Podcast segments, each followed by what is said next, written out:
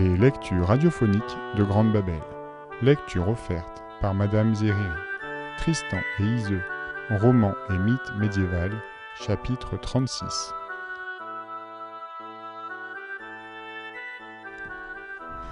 Chapitre 26. Mais d'abord, un bref résumé. Tristan a pris pour épouse une autre Iseux, Iseux au blanches mains. Mais toujours amoureux de Iseux la blonde, Iseux la belle, son unique amour, il ne peut pas consommer sa nuit de noces et il ne parvient pas à coucher avec son épouse. Le temps passe et Tristan est blessé dans un combat par traîtrise. Le nain Bétalis lui fait une blessure mortelle au flanc. Il appelle alors son beau-frère, Caerdin, et le supplie d'aller chercher la blanche Iseux, son unique amour, car elle seule peut le guérir. Il lui dit que s'il ramène Iseux, il doit à son bateau mettre une voile blanche. Ce sera le signe que Iseux arrive pour sauver Tristan. Malheureusement, ce que Tristan ignore, c'est que son épouse, Iseux au blanchemin, a tout entendu. Chapitre 26 La mort des amants. Colère de femme est chose redoutable. Tout homme doit bien s'en garder, car là où une femme aura le plus aimé, là elle mettra le plus d'ardeur à se venger. Le ressentiment chez les femmes est plus durable que l'affection. Elles qui marchandent l'amour prodiguent sans compter la haine, aussi longtemps que dure leur colère. Thomas d'Angleterre n'ose sur ce point dire toute sa pensée, ce n'est pas l'affaire d'un poète. Iseux aux blanches mains, tapis de l'autre côté de la paroi, avait écouté et surpris l'entretien secret de Tristan, son époux, avec Cardin, son frère. Voilà qu'elle a découvert d'un seul coup tout le mystère de cet amour. La colère enfle son cœur. Elle n'a donc tant désiré Tristan que pour le voir se tourner vers une autre. À présent, elle distingue à merveille pourquoi Tristan a, depuis qu'il l'a épousée, perdu toute joie et toute gaieté. Elle retient bien dans le détail tout ce qu'elle a entendu par ruse, tout en feignant de l'ignorer. Mais dès qu'elle en aura le loisir, elle ne se vengera que plus cruellement de l'homme qu'elle croit aimer plus que tout au monde. Aussitôt les portes ouvertes, Iseux est entrée dans la chambre. Elle dissimule à Tristan sa colère. Elle le serre avec courtoisie et lui fait gracieux visage, comme une amie doit le faire à son ami. Souvent même elle le baise et le prend dans ses bras. Elle simule un parfait amour mais elle médite une vengeance sournoise et guette le moyen d'assouvir sa rancune. Souvent elle se met en quête de nouvelles. Elle demande quand Ardin doit revenir avec le médecin qui guérira Tristan. Pourtant c'est d'un cœur faux qu'elle gémit sur les souffrances de son époux. La dissimulation a élu sa demeure en son âme, et elle compte bien, si on a le pouvoir, punir cruellement Tristan de ce qu'elle considère comme une infidélité et un outrage. Pendant ce temps, Cardin vogue sur la haute mer. Il aborde au port de Tintagel et débarque avec sa marchandise. Devant le château du roi, il débâche sa pacotille, étale des draps de soie, expose dans des cages les oiseaux d'Espagne, bigarrés et superbes. Tantôt il prend sur son poing un autour muet, tantôt il déploie une étoffe de soie tissée en Orient. Voici enfin une coupe d'un travail délicat, ciselé, niellé. Il en fait présent au roi Marc et lui dit, de la meilleure grâce du monde, qu'il vient en son royaume porteur de riches trésors, dans l'espoir de gagner plus encore. Le roi lui donne toute franchise et toute sécurité pour vendre sa marchandise en son royaume. Cardin sollicite alors la permission d'aller présenter à la reine Iseux ses riches joyaux. Il lui offre un fermail d'or fin, le plus délicatement travaillé, dit-il, qu'on puisse voir en tout le monde. Jamais Iseux n'en avait vu d'aussi beau. Alors, Cardin, tirant de son doigt l'anneau de jaspe vert que Tristan lui avait confié, le place à côté du fermail et dit Reine, voyez comme les pierres précieuses enchâssées dans le fermail ont moins d'éclat que le jaspe vert dont est fait le chaton de cette bague. Dès que la reine voit l'anneau, elle ne s'y trompe pas. C'est bien celui qu'elle avait donné à Tristan. Elle examine de plus près les traits du marchand et reconnaît en lui Cahardin, le compagnon de Tristan. Alors son cœur bondit dans sa poitrine, elle pâlit et soupire profondément, car elle redoute que le prétendu marchand ne soit porteur d'une mauvaise nouvelle. Pour en savoir plus long, elle lui demande s'il veut vendre l'anneau de jaspe vert, et quelle somme il en veut. Cahardin, tout en feignant de marchander, la suit dans un coin de la chambre. Reine, dit-il, écoutez bien ce que je vais vous annoncer. Tristan, votre ami, vous salue comme la dame en qui est sa vie et sa mort. Il vous fait savoir qu'il a été blessé par une lance empoisonnée. Il languit en d'affreuses douleurs et n'a plus nul espoir de retrouver santé et vie si vous ne venez le soigner en personne. Il gît en grande douleur, infecté d'une intolérable puanteur. Si vous lui refusez votre aide, il ne pourra pas survivre. Par la foi que vous lui devez, n'hésitez pour rien au monde à répondre à son appel.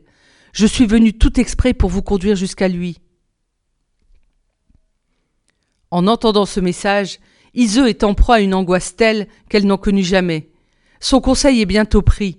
Elle va tenter ce voyage et accompagner Cardin sur sa nef. Vers le soir, Iseux prépare avec l'aide de Brangien ce qu'il lui faut pour la traverser, et attend pour sortir du château que tout le monde soit endormi. La nuit tombée, tandis que Brangien fait le guet, elle sort furtivement du palais sans donner l'alerte à quiconque, en se glissant par une poterne basse qui débouchait sur la mer. Le bateau de Cahardin attendait tout près de là. Dès que la reine y est montée, les marins mettent à la voile et ils s'en vont dans le vent. Bientôt la nef légère pointe vers la côte armoricaine. Or, Tristan, que sa plaie retient étendue, souffre le martyr sur sa couche. Rien ne peut le soulager, aucun remède ne lui profite, et quoi qu'il fasse, rien ne l'apaise. S'il s'efforce encore de prolonger sa vie, c'est qu'il attend l'arrivée d'Isola Blonde, espérant qu'elle va venir et soulager son mal. Chaque jour il envoie quelqu'un sur la rive pour épier le retour de Cahardin, et ce seul désir absorbe tout l'élan de son âme. Souvent il ordonne qu'on le porte sur le rivage, qu'on dresse son lit devant la mer, pour voir si la nef est en vue et quelle voile elle arbore. Souvent aussi il se fait ramener chez lui, par crainte du malheur qu'il appréhende, car il a peur soudain que la reine ne vienne pas. Si cela était, il aimerait mieux l'apprendre d'un autre que de voir de ses propres yeux le navire revenir sans elle.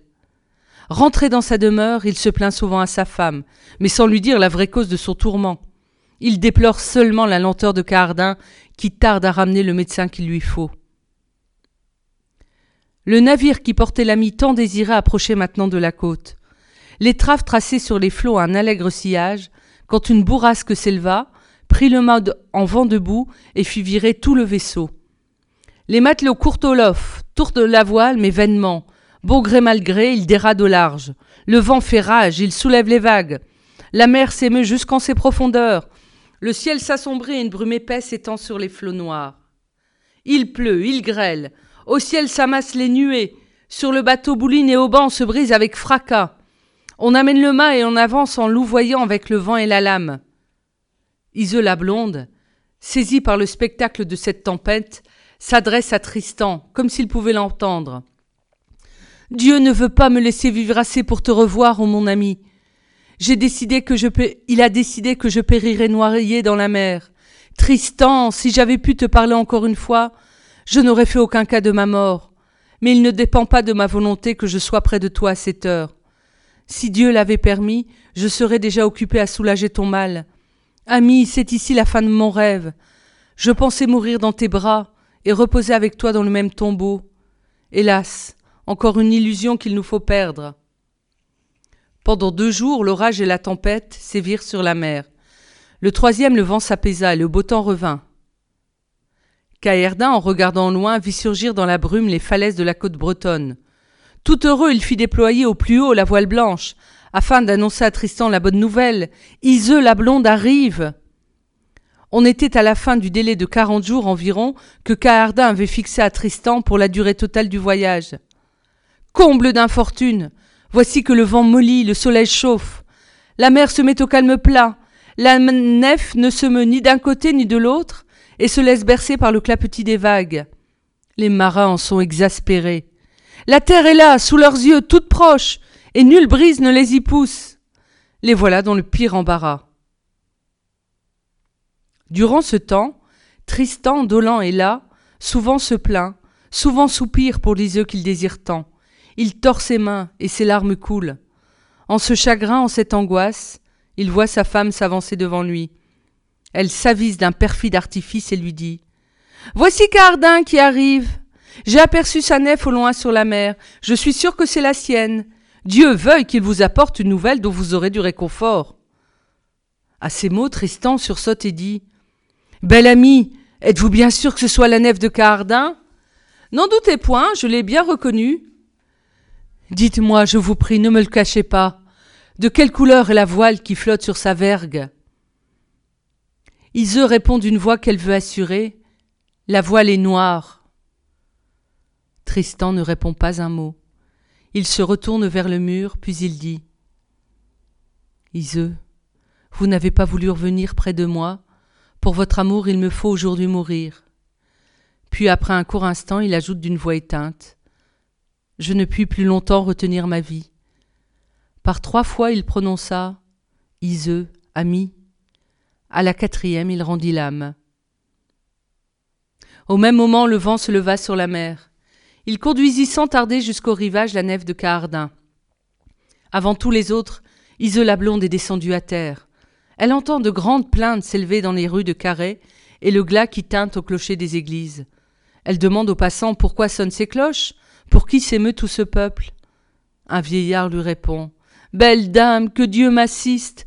Nous avons en ce lieu un grand malheur. Tristan le preux, le franc, est mort.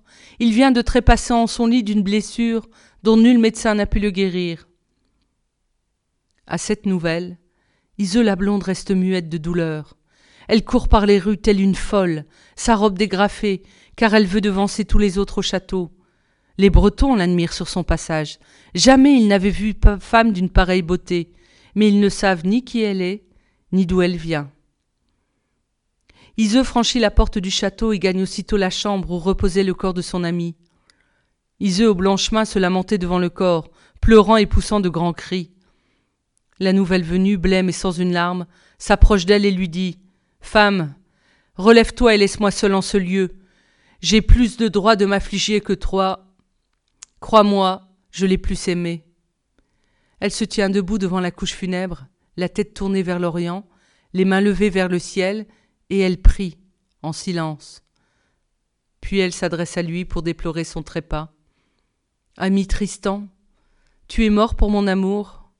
Puisque tu n'es plus en vie, je n'ai plus moi-même aucune raison de vivre. Tout désormais me sera sans douceur, sans joie, sans plaisir. Maudit soit l'orage qui m'a retardé sur la mer. Si j'avais pu venir à temps, je t'aurais rendu la santé et nous aurions doucement parlé du tendre amour qui nous unit. Mais puisque je n'ai pu te guérir, puissions-nous du moins mourir ensemble. Elle s'approche du lit et s'étend de tout son long sur le corps de Tristan, visage contre visage, bouche contre bouche. Dans cette étreinte suprême, elle succombe à la violence de sa douleur et expire dans un sanglot. Cahardin, avec l'assentiment du duc Oel, son père, trop âgé désormais pour décider par lui-même, fit rendre les derniers devoirs à la reine Iseux et à Tristan. Il fit embaumer leur corps avec du vin, du piment et des aromates, et placer chacun d'eux cousu dans une peau de cerf, en une barque faite d'un tronc d'arbre et vidée au feu. Les deux corps furent ainsi transportés par un navire jusqu'au port de Tintagel et remis au roi Marc par un envoyé de Cahardin. Sire, dit le messager, le duc Oel de Bretagne et Cahardin, son fils, vous montent par moi salut et amitié. Ils m'ont chargé de vous remettre les corps de la reine Isola Blonde, votre épouse, et celui du preux Tristan, votre neveu, dont Dieu mette les âmes parmi les saintes fleurs du paradis. Tristan, qui a délivré le duché de Bretagne de tous ses ennemis, et pris à femme la fille du duc Oël, a été blessé par le fer empoisonné d'un nain que Dieu maudisse. Comme tous les médecins étaient appuissés à guérir sa blessure, il a fait appeler en toute hâte la reine votre épouse, qui deux fois déjà, par la haute science héritée de sa mère, l'avait arrachée à la mort. Hélas, Bien qu'accourue au premier appel, elle est arrivée trop tard à Carré, alors que Tristan venait de rendre l'âme. Et elle est morte elle-même de saisissement et de compassion. Puisse le Seigneur Tout-Puissant vous accorder soutien et consolation quand vous avez perdu à la fois la plus belle des femmes et le plus vaillant des neveux.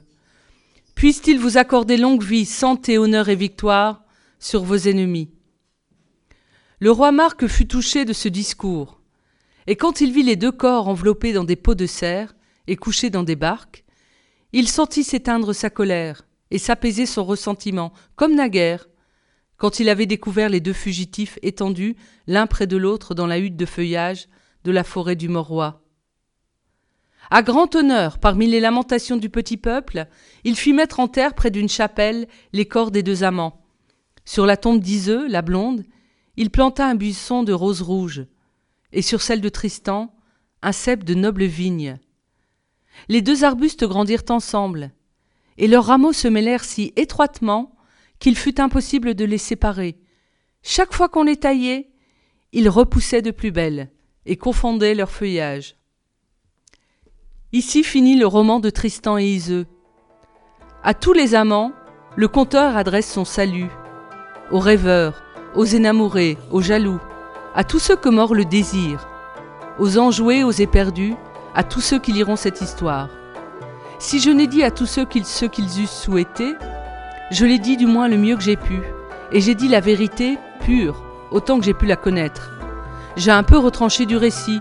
Ce que j'ai conservé, je l'ai choisi pour illustrer et embellir cette histoire, afin qu'elle plaise aux amants, et qu'ils y trouvent de quoi se verser au cœur quelques délices. Puisse-t-il en avoir réconfort contre les trahisons, contre les torts, contre les peines, contre les larmes, contre tous les chagrins d'amour.